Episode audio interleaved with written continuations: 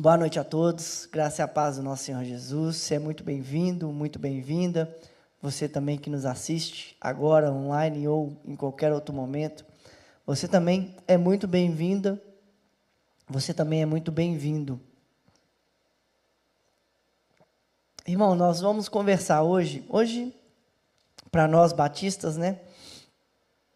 E aqui na nossa igreja Batista Getsemane, a gente celebra a ceia no primeiro primeiro culto de cada mês, né? Então hoje nós vamos celebrar a ceia do Senhor. E, eu escolhi para esse dia da ceia um texto que, na minha opinião, é, é um dos textos mais difíceis assim do Novo Testamento. Né? Tem vários textos difíceis que a gente às vezes faz questão de não passar por ele, porque são difíceis mesmo, né? Mas eu, eu acho engraçado, né? Porque a gente dá, todos sabem, ou a maioria sabe, né? Sou professor no, no seminário, e as pessoas falam assim: não, o livro de Apocalipse é muito difícil, não, Ezequiel, Daniel, tem muita coisa difícil ali. Mas se você conhece a tradição que está sendo escrito ali, você já tem uma, uma chave de interpretação tranquila e você vai conseguir enxergar aqueles textos ali de uma forma clara, objetiva. Então, às vezes, a gente não tem muita dificuldade com o que está sendo narrado ali, não. Mas tem alguns textos na Bíblia que são difíceis mesmo, né? Que a gente vai ler assim, isso vai descer a gente pela garganta, assim, um negócio que a gente fala, opa, como é que é esse negócio aqui? Como que a gente conversa sobre isso? E eu escolhi tratar esse texto hoje. Por que eu escolhi tratar esse texto hoje? Porque vocês que estão aqui comigo já, pelo menos desde o início do ano, vamos dizer assim, vocês estão vendo, né? Nós estamos conversando aqui, dia após dia, terça após terça, esse ano todo, desde o início do ano, eu estou seguindo uma lógica de raciocínio, né? Eu falei lá logo quando eu voltei de férias. Por favor, se você não viu as três primeiras mensagens, volte lá. Por quê? Porque elas vão ser o alicerce de tudo que a gente está conversando aqui, não tem conversa isolada, né? Eu estou tentando seguir uma lógica de raciocínio. É lógico que a gente quebra, às vezes, com pregação. Eu não estou falando que uma pregação segue a outra, não. Óbvio que não, vocês viram isso. Mas vocês estão percebendo, e quem está perto está percebendo que tem uma lógica de raciocínio. A gente está criando, na verdade, uma mentalidade. Eu estou fazendo vocês pensarem e ler a Bíblia com uma chave de interpretação, com uma forma de ver muito clara e objetiva. Então, se você não está fazendo isso, volte três casinhas e faça. Você vai ver que vai ser legal. Mas por que eu decidi falar sobre esse texto, que é, para mim é um dos textos mais difíceis, sim, do Novo Testamento hoje? Porque é um momento de ceia. É um momento da mesa. É um momento que a gente, nós que estamos aqui agora, nós vamos ceiar juntos. Nós vamos dividir o cálice, nós vamos dividir o pão e vamos cear juntos. E nós temos repetidas vezes falando sobre mesa, sobre compartilhar, sobre amizade espiritual. Nós temos falado repetidas vezes nessa mesma lógica de mesa, pão e tudo. E, e quando a Andressa estava pregando aqui, né, duas terças-feiras atrás, te dou um conselho, se você não viu a mensagem da nossa querida Andressa, volte aí no YouTube, não agora, agora você não volta não. Mas depois você vai lá na playlist, lá no canal do YouTube, na Terça Cult, e assista a mensagem dela, porque quando a Andressa estava falando, ela me deu um insight. E aí eu já pensei na hora, já sei do que eu vou falar na próxima pregação. Por quê? Qual que foi o meu temor? Nós temos falado isso de forma recorrente, da mesa, desse lugar da amizade, desse lugar do compartilhar. E quando a Andressa ela, ela citou a mesa aqui, eu falei, opa. Aí eu mandei uma mensagem para o Pedro no outro dia, eu falei, irmão, eu estou com medo. Qual medo? Falei, eu estou com medo da gente pegar um vício de linguagem, da gente começar a falar algumas coisas, mas essas coisas não terem muito sentido. Crente é assim, né? Crente tem um linguajar próprio, né? Tem coisa que a gente fala que só a gente entende. Você vai virar para uma pessoa que não conhece a Bíblia, não conhece a palavra de Deus, você vai falar, está amarrado, te repreendo em nome de Jesus. Você vai falar, sei lá, porque eu sou a noiva do cordeiro. Aí você fala, Serginho, você é noiva de quem? Que isso? Você é doido? O que você está falando? Você é casado? Enfim. Né? É uma linguagem que é toda nossa, né? E a gente se entende nessa linguagem. Mais ou menos, né? Mas a gente se entende. Alguns não vão, mas a maioria se entende. E quando a gente estava falando muito de mesa, muito de mesa, muito de compartilhar, muito, eu falei assim, Pedro, eu estou com medo da gente, na terça culto, a gente criar um vício de linguagem. Que é falar sobre a mesa, mas não ter mesa. E falar sobre a mesa, mesa para quem? Mesa com quem? Mesa de quem? Que mesa é essa? E aí, eu decidi entrar nessa treta aqui desse capítulo, que é um capítulo muito difícil. Reforço, para mim é um dos capítulos mais difíceis do Novo Testamento. Por quê?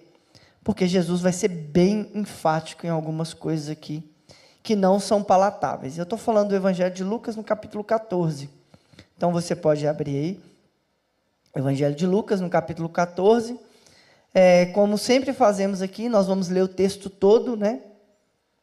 Nós vamos ler o texto de Lucas 14, do 1 até o 34 é um texto pesado, duro de Jesus. E nós vamos dar ênfase em alguns pontos aqui que são importantes para a gente falar sobre a mesa, para a gente falar sobre a ceia, para a gente começar a nossa conversa. Então, Evangelho de Lucas, capítulo 14, diz assim: Certo sábado, entrando Jesus para comer na casa de um fariseu importante, observam-no atentamente. Então Jesus está entrando na casa de um fariseu importante para comer. E esses fariseus, eles ficam observando Jesus atentamente. É isso que os fariseus sempre fazem, tá, gente? Eles ficam sempre espiando Jesus, esperando as respostas de Jesus, esperando o quê? É, as ações de Jesus, Jesus para tentar, e aqui eu não estou usando o fariseu de forma pejorativa, né? ou de forma com essa forma de hipócrita, não, eles estão ali para espiar Jesus mesmo, para ver qual vai ser a decisão de Jesus em relação aos problemas que eles vão levantar ali. Então, à frente dele estava um homem doente, com o corpo inchado. Jesus perguntou aos fariseus e aos peritos da lei: É permitido ou não curar no sábado? Então, Jesus já chega, né, fazendo uma pergunta enfática. Né? É permitido ou não curar no sábado? Mas eles ficaram em silêncio. Assim, tomando o homem pela mão, Jesus o curou e mandou embora. Então ele lhes perguntou: Se um de vocês tiver um filho, um boi, ou um boi, e este cair num poço no dia de sábado, não irão tirá-lo de lá imediatamente? E eles nada responderam. Quando Jesus notou como os convidados escolhiam os lugares à mesa, aqui a gente está começando a entrar nos problemas que a gente vai entrar. Olha só, Jesus faz uma pergunta enfática aos fariseus, né? É lícito ou não curar no sábado? Eles não respondem. Jesus cura a pessoa, ela levanta, fica tranquilo. E aí Jesus, o que, que ele começa a fazer? Então nós temos Jesus, primeiro, em confronto direto com os fariseus, fazendo pergunta aos fariseus, fazendo se é lícito ou não curar no sábado. Eles não respondem, Jesus cura uma pessoa no sábado. Jesus já, já chega falando ao que veio, né? E aí, o que, que Jesus começa? Jesus começa a notar como os convidados escolhiam os lugares à mesa. Aqui é o começo da nossa conversa. Jesus nota como os convidados escolhiam os lugares à mesa. Jesus lhe contou uma lhes uma parábola. Quando alguém convidar para um banquete de casamento, não ocupe o lugar de honra. Jesus nota como os convidados escolhem, e aí Jesus fala assim: quando você for convidado para um lugar, não escolha o lugar de honra. Que papo é esse, né, Jesus? A gente não pode escolher os lugares de honra? Deveria, né? Pois pode ser que tenha sido convidado alguém de maior honra nossa, pior ainda essa conversa, hein? Nós não podemos esco escolher um lugar de honra, por quê? Porque pode ser que tenha alguém com mais honra que a gente. Ruim essa conversa, hein? Essa conversa não é legal, não. Mais honra do que você. Se for assim, aquele que o convidou, os dois, virá e lhe dirá: dê lugar a este. Então, humilhado, você precisará ocupar um lugar menos importante. Mas quando for convidado, ocupe o lugar menos importante, de forma que, quando vier aquele que convidou, ele diga-lhe: Amigo, passe para um lugar mais importante. Então, você será honrado na presença de todos os convidados. Jesus já está deixando aqui a coisa clara, né? Você não deve ocupar um lugar de honra. Não procure esse lugar, porque pode vir alguém mais importante que você e você vai ser humilhado nesse lugar. Então, se você esco escolhe um lugar humilde, você pode ser honrado, né?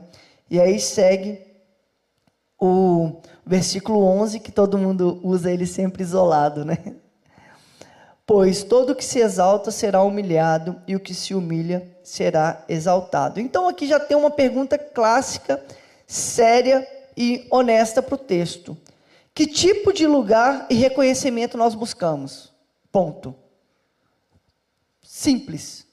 Você busca um lugar, você escolhe um lugar. Quando você está em um lugar, você escolhe um lugar para se sentar. Que tipo de lugar nós buscamos? Pronto, já está claro aqui, aqui Jesus não vai brincar, né? Então Jesus disse ao que o tinha convidado. Então a gente tem já um problema. Jesus acabou de falar com os fariseus, Jesus arguiu os fariseus, falou que se era lícito curar. Jesus agora ele já está dando ordem para os convidados. Ele já está falando que tipo de lugar você deve buscar ou não buscar. Então Jesus já confrontou os fariseus.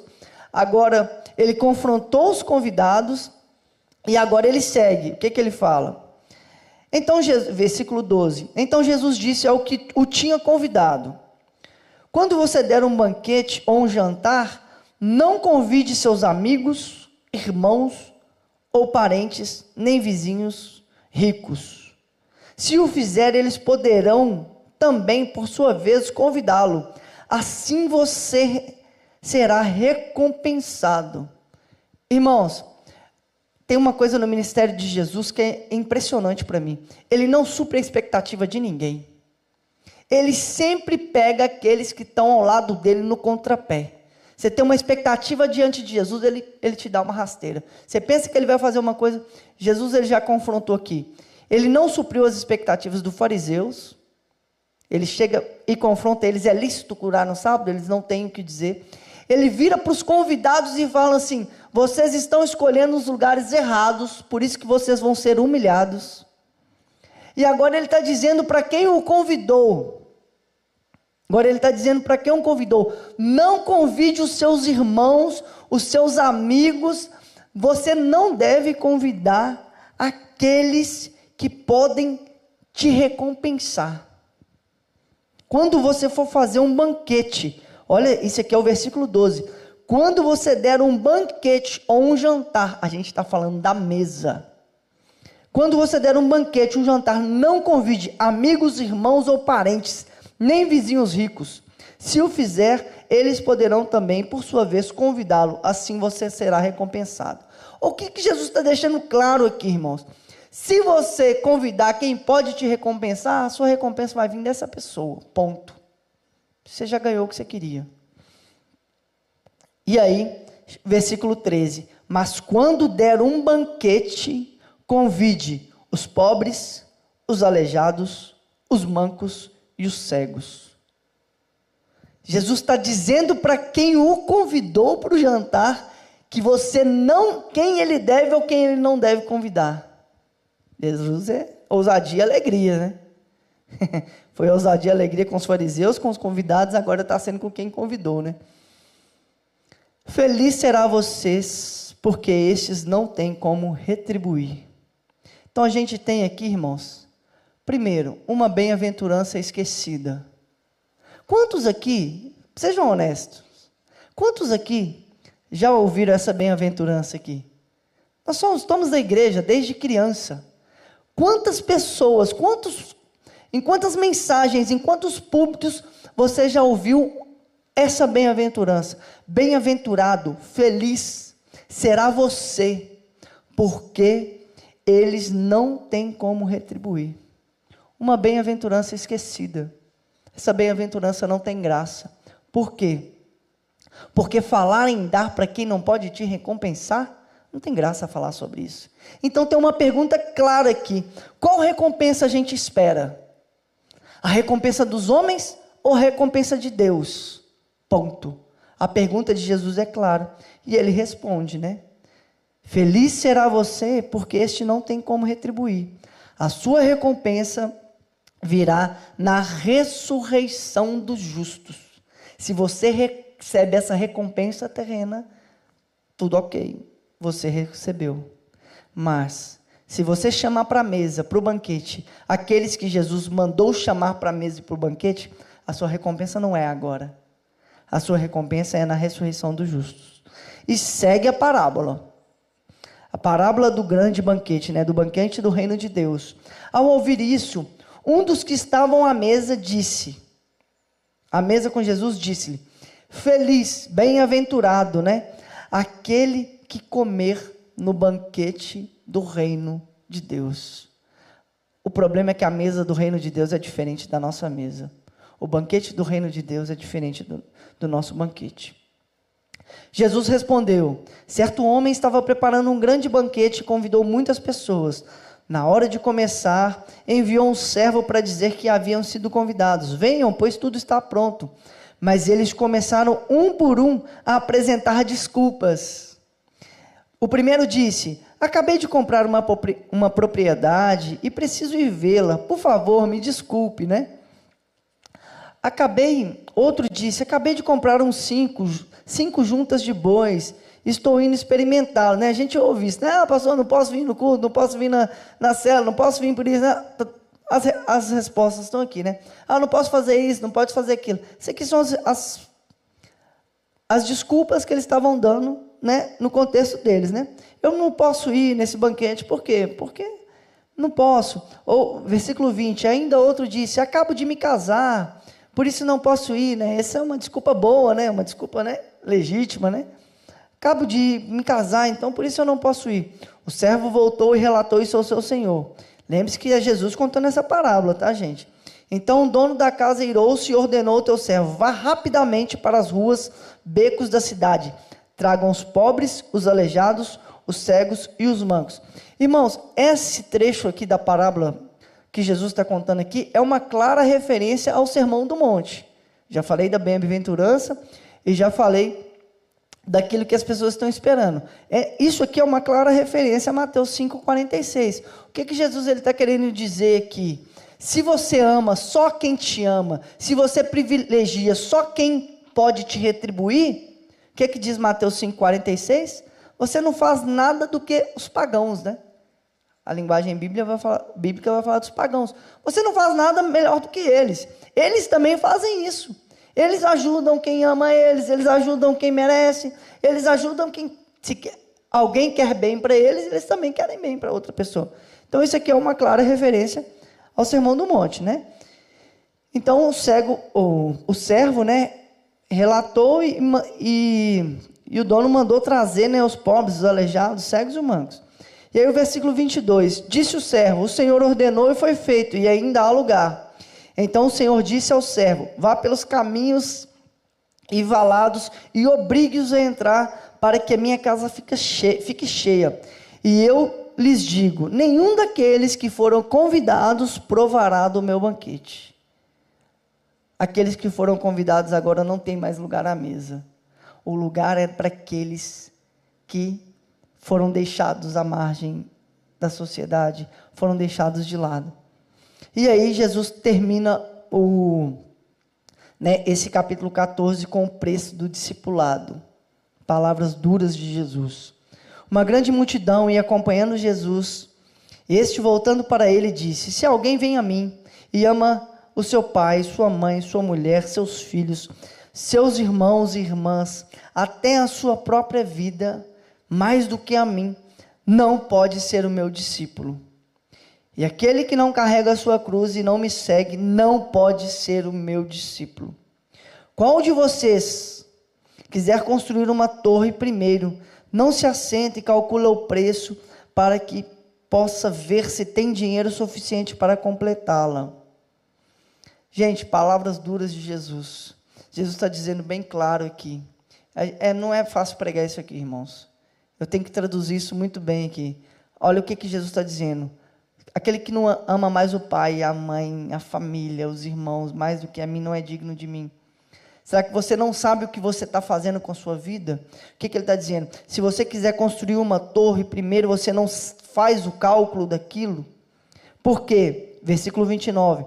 Pois se lançar o alicerce e não for capaz de terminá-lo, todos virão e rirão dele, dizendo: Este homem começou a construir algo e não foi capaz de terminar. Isso aqui é um ponto muito difícil de traduzir hoje para a gente, sabe por quê? Porque a gente hoje já está condicionado a começar as coisas e não terminar.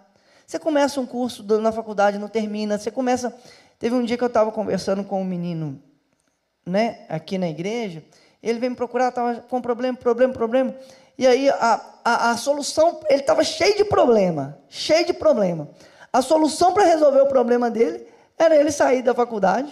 Eu falei assim, ué, está entendendo isso não? Que relação que tem com a outra? Falei com ele, aí, né, conversamos, conversamos, conversamos. O cara estava no oitavo período de direito, irmãos. Eu falei assim, irmão, você é homem. O homem começou a fazer as coisas, termina. Pelo amor de Deus. Está no oitavo período, está cheio de problemas, está querendo arrumar mais um problema, não terminar o negócio. O que, que você está arrumando sua vida? Entende? A solução para ele vencer o problema dele era criar outro problema. Tão simples de enxergar isso. Entende? Por quê? Porque não tem. A... Isso aqui hoje é difícil de conversar sobre isso, por quê? Porque as pessoas começam e terminam e param as coisas hoje de forma muito simples. Isso tem a ver com as relações que a gente vive, a gente vai chegar lá, mas isso é muito simples hoje. E aí, o versículo 31, ou qual rei que, que, pretendendo sair à guerra com outro rei, primeiro não se assenta e pensa, se com 10 mil homens é capaz de enfrentar aquele que vem com 20 mil, se não for capaz, é, enviará uma delegação enquanto o outro ainda está longe e pedirá um acordo de paz. Hoje não é assim, irmãos. O que é que Jesus está dizendo aqui de forma clara? Se eu tenho um reino, eu tenho 10 mil soldados, o outro tem 20 mil soldados, eu já sei disso, o que, é que eu vou fazer? Eu vou fazer um acordo de paz, vou mandar uma delegação lá e falar assim, oh, gente, vamos fazer um acordo aqui. Hoje não, hoje a gente já entra na guerra sabendo que está perdida. A gente escolhe guerras perdidas hoje. A gente já perdeu a gente já perdeu para nós mesmos. Às vezes a gente nem precisa entrar em guerra com o outro. A gente já perdeu para nós mesmos, a gente escolhe entrar nessa guerra. Entende a distância que a gente está? A gente não tem o um mínimo de razoabilidade hoje. É difícil. Ele está falando de coisa óbvia aqui. Cara, eu, eu, vou me render. Hoje não, a gente entra nas guerras perdidas e, e apanha e continua apanhando. Um ciclo vicioso. Por quê? Isso tem a ver com orgulho, enfim, um monte de coisa aqui, mas a gente vai chegar lá. Versículo 33: Da mesma forma, qualquer um de vocês que não renunciar tudo o que possui, não pode ser o meu discípulo. Isso aqui também não é legal de ouvir. Não é legal. O sal é bom, mas se ele perder o sabor, como restaurá-lo? Não serve nem para o solo, nem para adubo, é jogado fora. Aquele que tem ouvidos para ouvir, ouça. Graças a Deus é Jesus falando, não sou eu, né? Vocês leram o texto todo comigo, versículo 1 ao versículo 33. Mensagens duras de Jesus, mensagens duras de Jesus. Mas uma coisa que eu quero deixar claro para a gente que está junto, que está fazendo um caminho, né? Eu estou tentando fazer quase que um caminho pedagógico de construção, né? Eu estou mostrando para vocês chaves para interpretar a Bíblia, eu estou mostrando para vocês várias coisas. Então vamos lá, então. Existem perguntas claras nesse texto. Quando você lê um texto difícil desse, Evangelho de Lucas, capítulo 14, nós lemos do 1 até o 33, o capítulo todo. Uma pergunta clara. Qual que é a pergunta clara e óbvia do texto? Qual que é a pergunta clara e óbvia do texto? Quais são as pessoas que chamamos para a mesa? Pronto. Temos uma pergunta. Agora a gente começa a conversa. Quais são as pessoas que nós chamamos para a nossa mesa. Porque Jesus aqui, ele está dizendo que tipo de pessoa tem que ter na nossa mesa. E ele deixou claro isso. Então, dentro dessa pergunta, eu gostaria de fazer algumas provocações com vocês. Então, eu, eu escrevi algumas provocações. Será que nós não poderíamos ser mais generosos com os que nunca poderão nos retribuir? O que fizermos por eles? Se Jesus está dando claras e óbvias e diretas, diretas recomendações aqui, será que nós não poderíamos ser mais generosos e chamar pessoas que não podem retribuir aquilo que fazemos para ela para a mesa? Não poderíamos nos aproximar dos que vivem sozinhos e desamparados, pensando apenas no bem deles? Será que a gente não podia se aproximar de pessoas que elas estão passando por problemas, às vezes estão desamparadas, às vezes estão sozinhas, e a gente aproximar dessas pessoas só pensando no bem delas? Não pensando em nós ou em satisfação da, da nossa relação? Será que nós viveremos sempre, o tempo todo, buscando os nossos próprios interesses? Essas são algumas perguntas. E o que, que Jesus faz, irmãos? Jesus ele se sente livre aqui, completamente livre, para criticar os convidados que procuram os primeiros lugares, inclusive para sugerir a quem convidou o tipo de pessoa que ele deve convidar. Jesus ele se sente livre aqui não só para criticar os convidados por causa dos lugares, ele se sente livre para dizer para quem convidou ele o tipo de pessoa que a pessoa deve convidar para um banquete. Então nós temos um problema claro e óbvio nesse texto. Qual que é o problema claro e óbvio nesse texto que a gente na hora a gente mexe na cadeira e fala assim: opa, peraí, esse negócio aí não dá para aturar, não. Qual que é o pro problema? Jesus lhes mostra como deve agir. Como que Jesus mostra? Qual que é o proceder aqui de Jesus? Quem já viu a série A Irmandade pegou a referência, hein? Qual que é o proceder aqui? Qual que é o modo de agir? Jesus fala assim: não convide os teus amigos, os teus irmãos, os teus parentes, nem os vizinhos ricos. Problema, né? Problema ou não? Problema só para mim, esse aqui? Não é problema para vocês, não? Vocês já estão tudo tranquilo, né? Vocês são crentes demais. Problema só para mim, então. Isso para mim é um problema. Quando Jesus fala isso, isso para mim é um problema, porque Jesus ele está mexendo com alguma coisa aqui dentro de mim que eu não gostei. Então surge uma pergunta desse problema: existe algo mais legítimo e natural do que estreitar os laços com as pessoas que nós mais amamos? Isso não é legítimo? Me parece ser bem legítimo isso. O próprio Jesus não fez a mesma coisa lá em Betânia com Lázaro, Marta e Maria? Sim ou não? Provocando vocês. Vocês já sabem que a gente tem que pensar, né? Então, isso são provocações mesmo. Você tem que olhar esse texto aqui, irmãos. A gente precisa ler um texto desse e ter problema com ele. Olhar para ele e falar assim: ei, como é que eu resolvo isso aqui, Jesus? Que história é essa aqui? Não estou entendendo o que o senhor está me dizendo, não. Então Jesus mostra em quem é preciso pensar. Convide os pobres, os aleijados, os coxos e os cegos. Os pobres não têm meios para retribuir o convite. Deles você não pode esperar nada. Por isso ninguém vai convidar eles. A gente só convida para a nossa mesa, para o nosso banquete, quem pode retribuir. Porque a nossa, a nossa relação é sempre uma relação de instrumentalização do outro para o nosso benefício. Nós sempre instrumentalizamos o outro para aquilo que ele pode fazer por nós. Isso é uma forma muito simples e clara. Eu já dei esse exemplo aqui para vocês algumas vezes e vou dar de novo. Né? Teve um dia que o Felipe estava aqui tocando na terça cult, eu falei assim: eu tenho, conheço Felipe, gente, desde 13 anos de idade, gente. Sabe o que é isso? Eu tenho 38, tem 25 anos que eu conheço Felipe. A gente já teve 52 mil bandas, tocamos um tempo todo. Eu não me relaciono com aquilo que o Felipe pode fazer por mim. eu não me relaciono com o guitarrista, eu não me relaciono com o talento dele, eu não me relaciono com o benefício que ele pode me dar. Apesar de ter desfrutado desse benefício por mais de 15 anos. Tocamos junto, viajamos junto. Eu desfrutei disso. Mas se a relação fosse por isso, acabou a banda, acabou a relação. Entende? Acabou a banda, acabou a amizade. Isso aqui não é história nova, não. Isso acontece todo dia. Você se relaciona com a pessoa. A amizade não é com aquilo que ele faz. A amizade é com a pessoa. Está ficando claro o que eu estou dizendo? Sabe por que isso aqui é difícil? Porque as nossas relações, elas são sempre de instrumentalização do outro para o nosso benefício. Isso é o ponto que Jesus está criticando. Você só chama para sua mesa quem, você, quem pode te dar alguma coisa em troca. Você só chama para o seu banquete, para o seu jantar, para estar tá na sua roda, quem você quer instrumentalizar para o seu própria satisfação. Uma relação egocêntrica, pensando em si mesmo o tempo todo.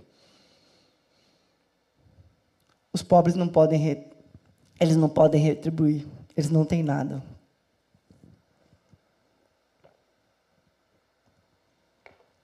Jesus, irmãos, ele não rejeita o amor familiar, nem as relações amistosas, de jeito nenhum. Esse não é o cerne do texto.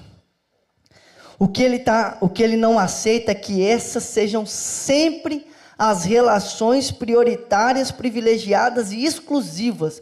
Será que a gente vai querer construir essa cabana e viver nesse paraíso para sempre? Jesus está falando, não. Não foi para isso que eu chamei vocês, não. Vocês estão enganados. Ô Jesus, vamos construir uma casinha aqui, ficar eu o Senhor aqui. Está tão legal aqui. Não, não foi para isso que eu te chamei, não. Jesus nos lembra que a acolhida dos mais vulneráveis deve ser também uma prioridade, um interesse das nossas relações sociais. Como que a gente pensa isso de forma prática?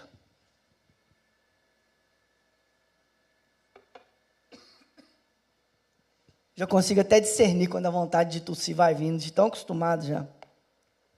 Como que a gente consegue discernir isso de forma prática e desinteressada? Irmãos, eu, quando fui pastor da UGA aqui, 2016, 2015, 14, 14, 15, 16, UGA, para quem não conhece, era os adolescentes da Getsemane, União Getsemane de Adolescentes. E o que que acontece? Tem uma creche aqui em BH que chama Creche Tia Dolores. Quando eu via que os meninos estavam cheios de coisinha, muito em si mesmado, cheio de coisinha, sabe o que, eu fazia? Eu pegava os meninos e levava eles para a Creche Tia Dolores. Creche Tia Dolores é aqui no Santa Teresa. Se você quiser, joga Creche Tia Dolores no Google, que você vai achar. Está aqui no Santa Teresa ali, né? Divisa ali de Santa Inês para Santa Teresa, você vai achar. O que é, que a Creche Tia Dolores? É uma creche que cuida de meninos com necessidades especiais. Basicamente é, os meninos nasceram com paralisia cerebral, eles nasceram assim, o que, que as mães fazem? Jogam fora. O que, que as tias Dolores, na verdade, são três irmãs, né? começou com uma e depois as duas aderiram. O que, que as tias Dolores fazem? Pegam esses meninos para ela, esses bebês. Então tem menino lá, irmãos, hoje de quase 40 anos. Se você conhece alguém ou sabe, né, a paralisia cerebral, ela não tem reversão, ela não vai mudar. Ela pegou essa, essa tia Dolores, essas, essas mulheres, elas pegaram uma criança. Eu lembro que, na última vez que eu fui lá, tinha um bebezinho mesmo, seis meses, assim. É doído, chora. Eu levava os meninos lá para eles chorar mesmo, sabe? Para eles verem um contato com outra realidade. Eles voltavam bonzinho, que era uma coisa. Você precisa, mas a, a minha vida é boa demais, tá? coisa toda. Era para isso mesmo que eu levava eles lá. Mas sabe o que, que acontece? Sabe o que, esses meninos vão poder retribuir elas? Nada. Eles não vão melhorar. Eles não vão agradecer elas. Obrigado por tudo que a senhora fez por mim. Não tem retribuição. É um amor abnegado, desinteressado. É um amor que não tem aonde você depositar nenhuma esperança de mudança. Sabe por quê? Porque não vão. Eles não vão mudar. Eles nasceram com paralisia cerebral, eles vão continuar. E a pergunta que a gente vai fazer nesse momento é: será que é possível a gente viver de maneira desinteressada? Será que existe essa relação? Será que a gente consegue entender isso? Pode se amar sem esperar nada em troca? Como que a gente consegue pensar isso? O caminho da gratitude da gratuidade é um caminho difícil para nós. Por quê? Porque o nosso caminho é o caminho da retribuição, do mérito. É o caminho de que a gente faz para receber algo sempre em troca. Então, para nós, quando a gente fala esse tipo de coisa, todo mundo fica, sabe? Tô vendo vocês dando umas mexidinhas no banco assim, ficando meio estranho, né? A Cissa tá até meio torta ali, tadinha. Fica bem, Cissa, em nome de Jesus, você é uma benção. Entende? Por quê? Porque é, é, um, é uma conversa estranha, é uma conversa ruim. Né? Eu falei que é um texto ruim, um texto chato, um texto estranho. Por isso que você não vê ninguém pregando ele. Então, será que a gente consegue viver com o outro de maneira desinteressada? Será que eu, eu consigo viver com o outro sem ficar cobrando dele o que ele tem que fazer ou ele deve fazer, porque é responsabilidade dele? Como que a gente faz isso numa sociedade onde a gente acredita em meritocracia. Como que a gente faz isso? Como que a gente pensa nisso? O caminho né, da gratuidade ele é difícil. Por isso devemos aprender o quê? A dar sem esperar muito, perdoar sem exigir, ser paciente com pessoas não agradáveis, ajudar pensando só no bem-estar do outro. Estou falando coisas aqui vocês estão, tenho certeza que tem muitas pessoas pensando assim, cara, isso é utopia. Como é que eu vou fazer pensando só no bem do outro? A nossa mente está tão cauterizada que às vezes gestos simples, gestos simples de gratuidade para a gente, faz a gente remoer. Sempre é possível, irmãos. Gravem isso no coração e na mente de vocês. Sempre é possível cortar um pouco dos nossos interesses, renunciar às nossas vantagens para semear na vida do necessitado, doar o nosso tempo em serviços de gratuidade, serviços gratuitos. Eu não estou dizendo, irmãos, porque tem pessoas que são vocacionadas. Eu estava brincando aqui na célula, agora a gente estava tensionando lá. Lá na célula a gente consegue tensionar um pouquinho mais o texto, né? Mas eu brinquei, até citei o exemplo da Nicole lá, né? A Nicole estava lá com a gente. É, a Nicole é uma pessoa, por exemplo, a Nicole é uma menina normal, está aqui com a gente, está aqui. Todo dia, vem na cela, vem no texto, está aqui, está cantando aqui no púlpito todo dia. Eu nunca vi, ou pelo menos eu não sei, mas eu não percebo, né? Porque eu também não consigo perceber todo mundo. Mas eu nunca vi uma pessoa que vai em toda a ação social, daqui da igreja, de fora, ela vai na ação social do fulano, não sei o quê, vai para Colômbia, vai para não sei o quê, vai não sei o quê. Aí você fala assim, mano, a pessoa ela tem um coração nesse rolê. Porque não dá para em tudo. Não dá, gente.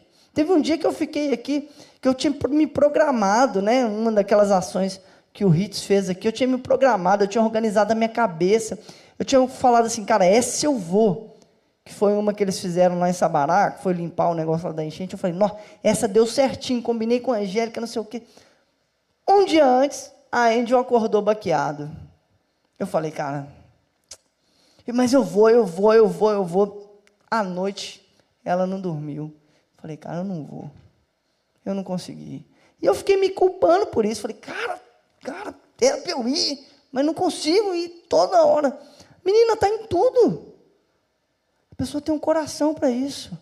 E aqui eu não estou querendo colocar culpa no seu coração de maneira nenhuma. Pelo amor de Deus, vocês já estão comigo há algum tempo, vocês já sabem disso, em nome de Jesus. Não é isso. O ponto aqui hoje é chamar a atenção para que tipo de vida a gente está vivendo entender os privilégios que temos, entender as relações de privilégios que temos, entender tudo isso e abrir mão disso gratuitamente.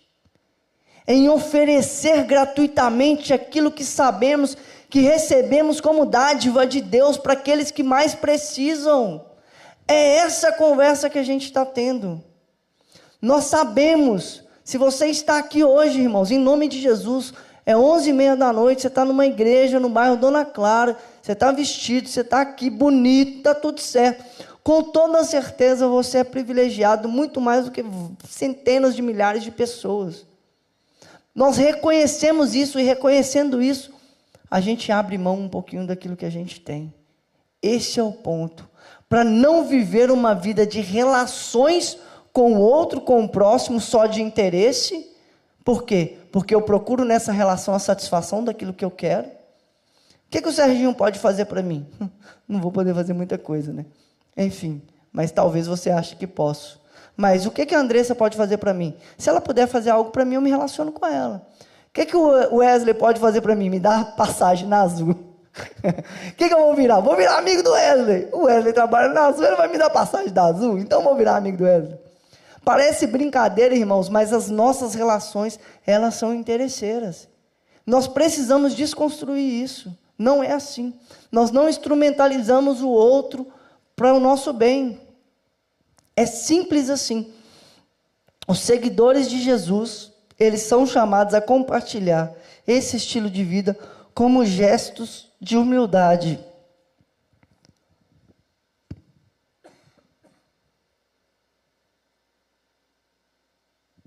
Gestos de humildades concretos.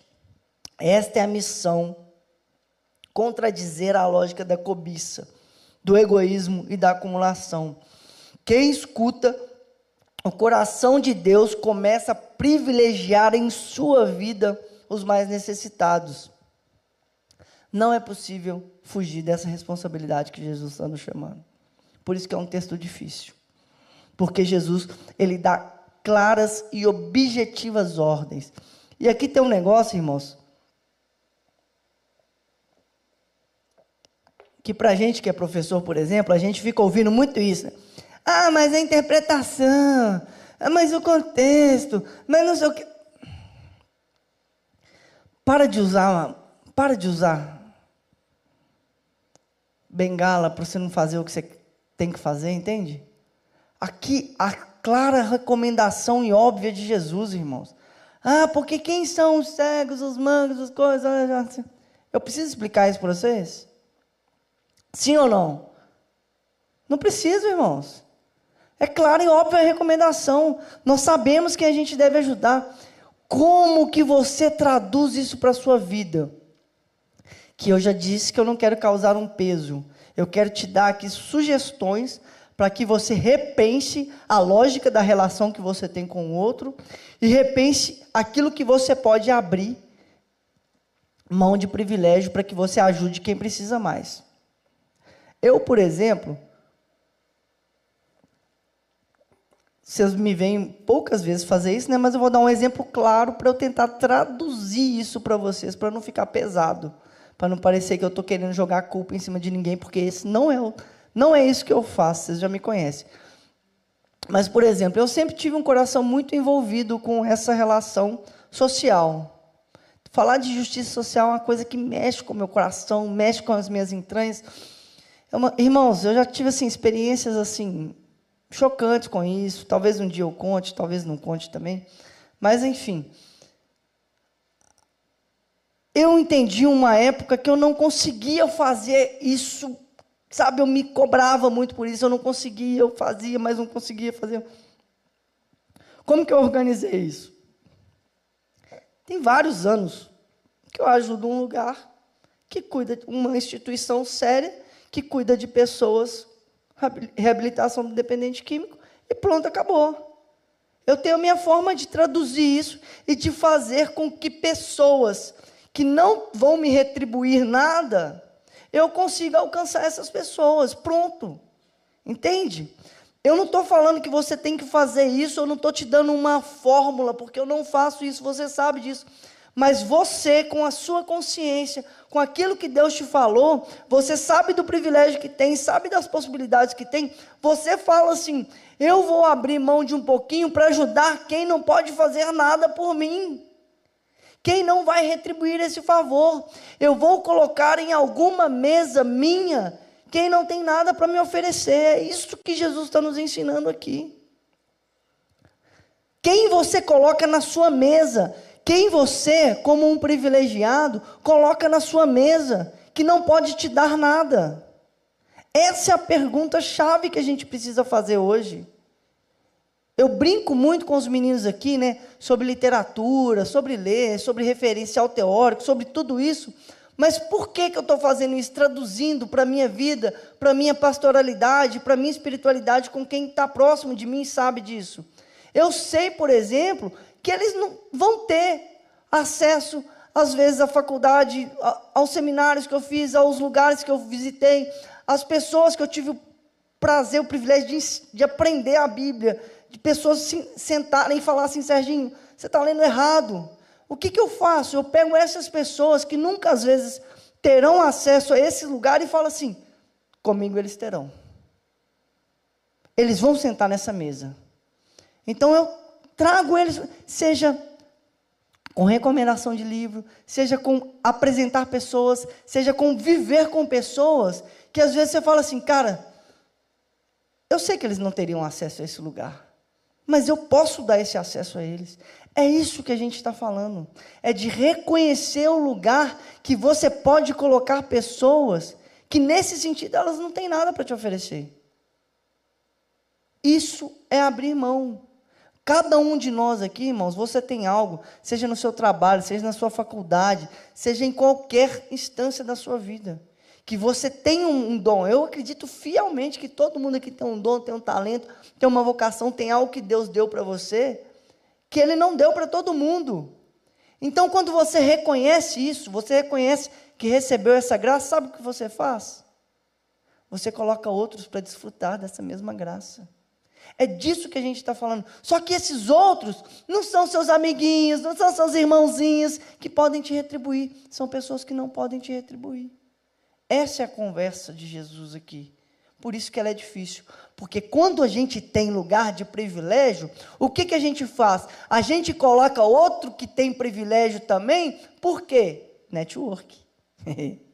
Maravilhoso. Né? Porque se eu tenho um lugar de privilégio, eu coloco outro que tem privilégio, network, agora eu já tenho três lugares de privilégio, entendeu? E aí isso vira uma teia de privilégios. Entende? É isso que Jesus está falando, não é isso que eu quero de você. Eu não quero que você crie uma teia de network de privilégios. Você às vezes vai até ter. Eu acho que tem. Mas o que eu faço nessa espiritualidade, nessa pastoralidade? Coloco quem não tem nada a me oferecer nessa rede. Não busco, tento buscar aqueles que não, que não estariam nesse lugar, para enfiar eles lá, para falar assim: aqui você tem lugar, aqui na mesa você vai sentar. Vocês estão entendendo o que eu estou dizendo, irmão? É isso. Os seguidores de Jesus, eles são chamados para romper, romper com essa lógica da cobiça, do egoísmo, da acumulação uma bem-aventurança esquecida, ignorada. É disso que nós estamos falando. Feliz será você, porque eles não têm como retribuir. Feliz, bem-aventurado será você quando colocar alguém na mesa que não tem nada para te retribuir. Por que, que a gente não prega isso? Por que, que a gente não fala isso? Porque não é legal. A gente quer colocar quem pode nos dar algo. Porque a linguagem da gratuidade nos é estranha e incompreensível. Tem gente que está agonizando ali e fala, mas não tem como ter uma relação desinteressada. Sei que vocês estão tudo agonizando nesse sentido. Não, mas como que eu vou viver uma relação? Não, mas toda relação tem interesse, mas toda relação tem, né, tem um, uma troca e tal. É porque a gente está numa lógica, é essa lógica meritória, essa lógica egoísta, essa lógica de satisfazer sempre o meu desejo. É por isso que é difícil. Por quê? Porque na realidade que a gente vive hoje, onde tudo é exigido, devido ou tem que ser alcançado, ou eu exijo do Pedro algo, ou eu coloco o Pedro que ele precisa alcançar algo, ou então eu ainda falo com ele, você só vai alcançar isso se você tiver mérito. Enquanto a gente estiver usando essas linguagens de exigido, de devido, de alcançado, de mérito, ninguém acredita de verdade que é melhor dar do que receber. Enquanto essa ainda for a linguagem, enquanto nós ainda vivermos a linguagem do você precisa alcançar, eu preciso exigir de você, porque você tem mérito para isso. Enquanto essa ainda for a nossa linguagem, nós não acreditaremos que é melhor dar do que receber. Isso é incompreensível, isso é ilógico. É lógico que não é melhor dar do que receber, é lógico que é melhor receber do que dar. É esse reino de ponta cabeça, né?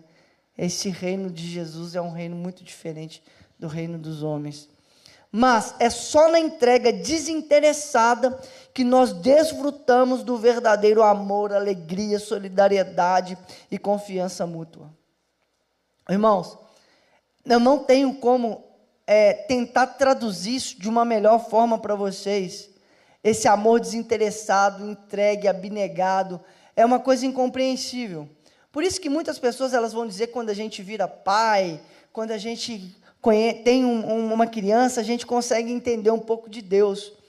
Não é porque a gente está ensinando a criança, não, irmãos. É porque a criança ensina isso tudo aqui para a gente. A criança, ela é isso aqui. Teve um dia que a Angel, ela estava né, na cama, assim. Eu estava trocando a fraldinha dela. Quem tem criança sabe disso. Quando você vai trocar um bebê, irmão, o bebê vira de ponta cabeça, ele roda, ele faz tudo, só não fica quieto para você trocar a fraldinha dela. E eu brincando com a Angel, trocando a fraldinha, aquela coisa toda, ela se mexendo, se mexendo. Ela ela tá com uma coisa, ela, ela vai para o final da cama assim, ela vem correndo e pula. Só que hoje eu acostumei, porque ela já está fazendo isso há muito tempo. Mas a primeira vez que ela fez isso, na hora, eu tomei um susto, porque eu não esperava, ela ainda não tinha feito isso. Ela foi para trás da cama assim, deu um pulo, ela já me viu, já veio correndo, com a fralda assim, eu agarrei ela no alto, eu falei assim, a expressão que eu falei para ela, de abrupto assim, foi assim, filha, você não deveria confiar tanto assim no papai. Cara, na hora, foi como se Deus estivesse falando comigo assim, ó. Tá vendo? É isso mesmo. Você não confia em mim como a sua filha confia em você. Eu deveria confiar muito mais em Deus do que a Angel confia em mim. Tá vendo como a gente fala de amor desinteressado, de uma coisa que se dá, que se joga? A gente não tem que aprender com as crianças. Porque elas sabem o que é isso. A gente não sabe. Por quê? Porque a gente já se relaciona com as pessoas esperando o que a gente vai receber em troca. Eu falei com ela, você não deveria confiar tanto no papai. O papai não é de tanta confiança assim. E é verdade, ela não deveria confiar tanto em mim. E a gente não tem isso para com Deus. É só na entrega desinteressada que desfrutamos do verdadeiro amor, alegria, solidariedade e confiança mútua. Será que nós não podemos ser mais generosos com os outros, com aqueles que nunca poderão retribuir o que fizemos para com eles? É uma pergunta que eu gostaria que a gente ficasse aqui hoje. Será que a gente não pode ser mais generoso com quem não pode com, com quem não pode retribuir? É uma pergunta para mim, para você. Será que nós não podemos nos aproximar mais das pessoas que vivem sozinhos, desamparados, pensando apenas no, no, no bem deles? Eu dei o exemplo da creche de Dolores aqui, eu poderia dar vários exemplos. Será que a gente tem um, um asilo ali na rua de baixo, ali de casa ali?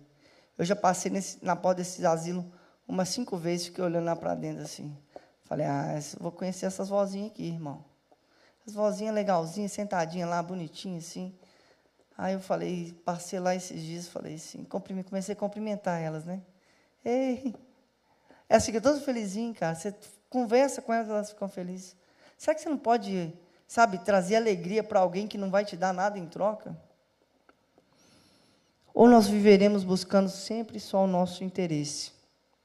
Estamos acostumados, viciados, literalmente, na busca da nossa própria satisfação. Tudo que a gente busca tem relação com a satisfação. Nossa sociedade produziu pessoas insolidárias, consumistas, de coração mesquinhos e incapazes de ser generosos. Às vezes, eu coloquei às vezes aqui porque eu estava muito bonzinho quando eu escrevi, viu? Mas, às vezes, vou continuar com às vezes para não piorar.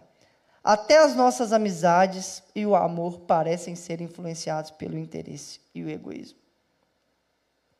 Eu acho que eu já mudaria isso aqui hoje. É bom nos perguntarmos com sinceridade. Essa é a pergunta para a gente levantar e tomar a ceia. É bom nos perguntarmos com sinceridade o que buscamos quando nos aproximamos dos outros. Essa é uma pergunta do nosso coração. O que nós buscamos quando nós nos aproximamos dos outros? Procuramos dar ou receber?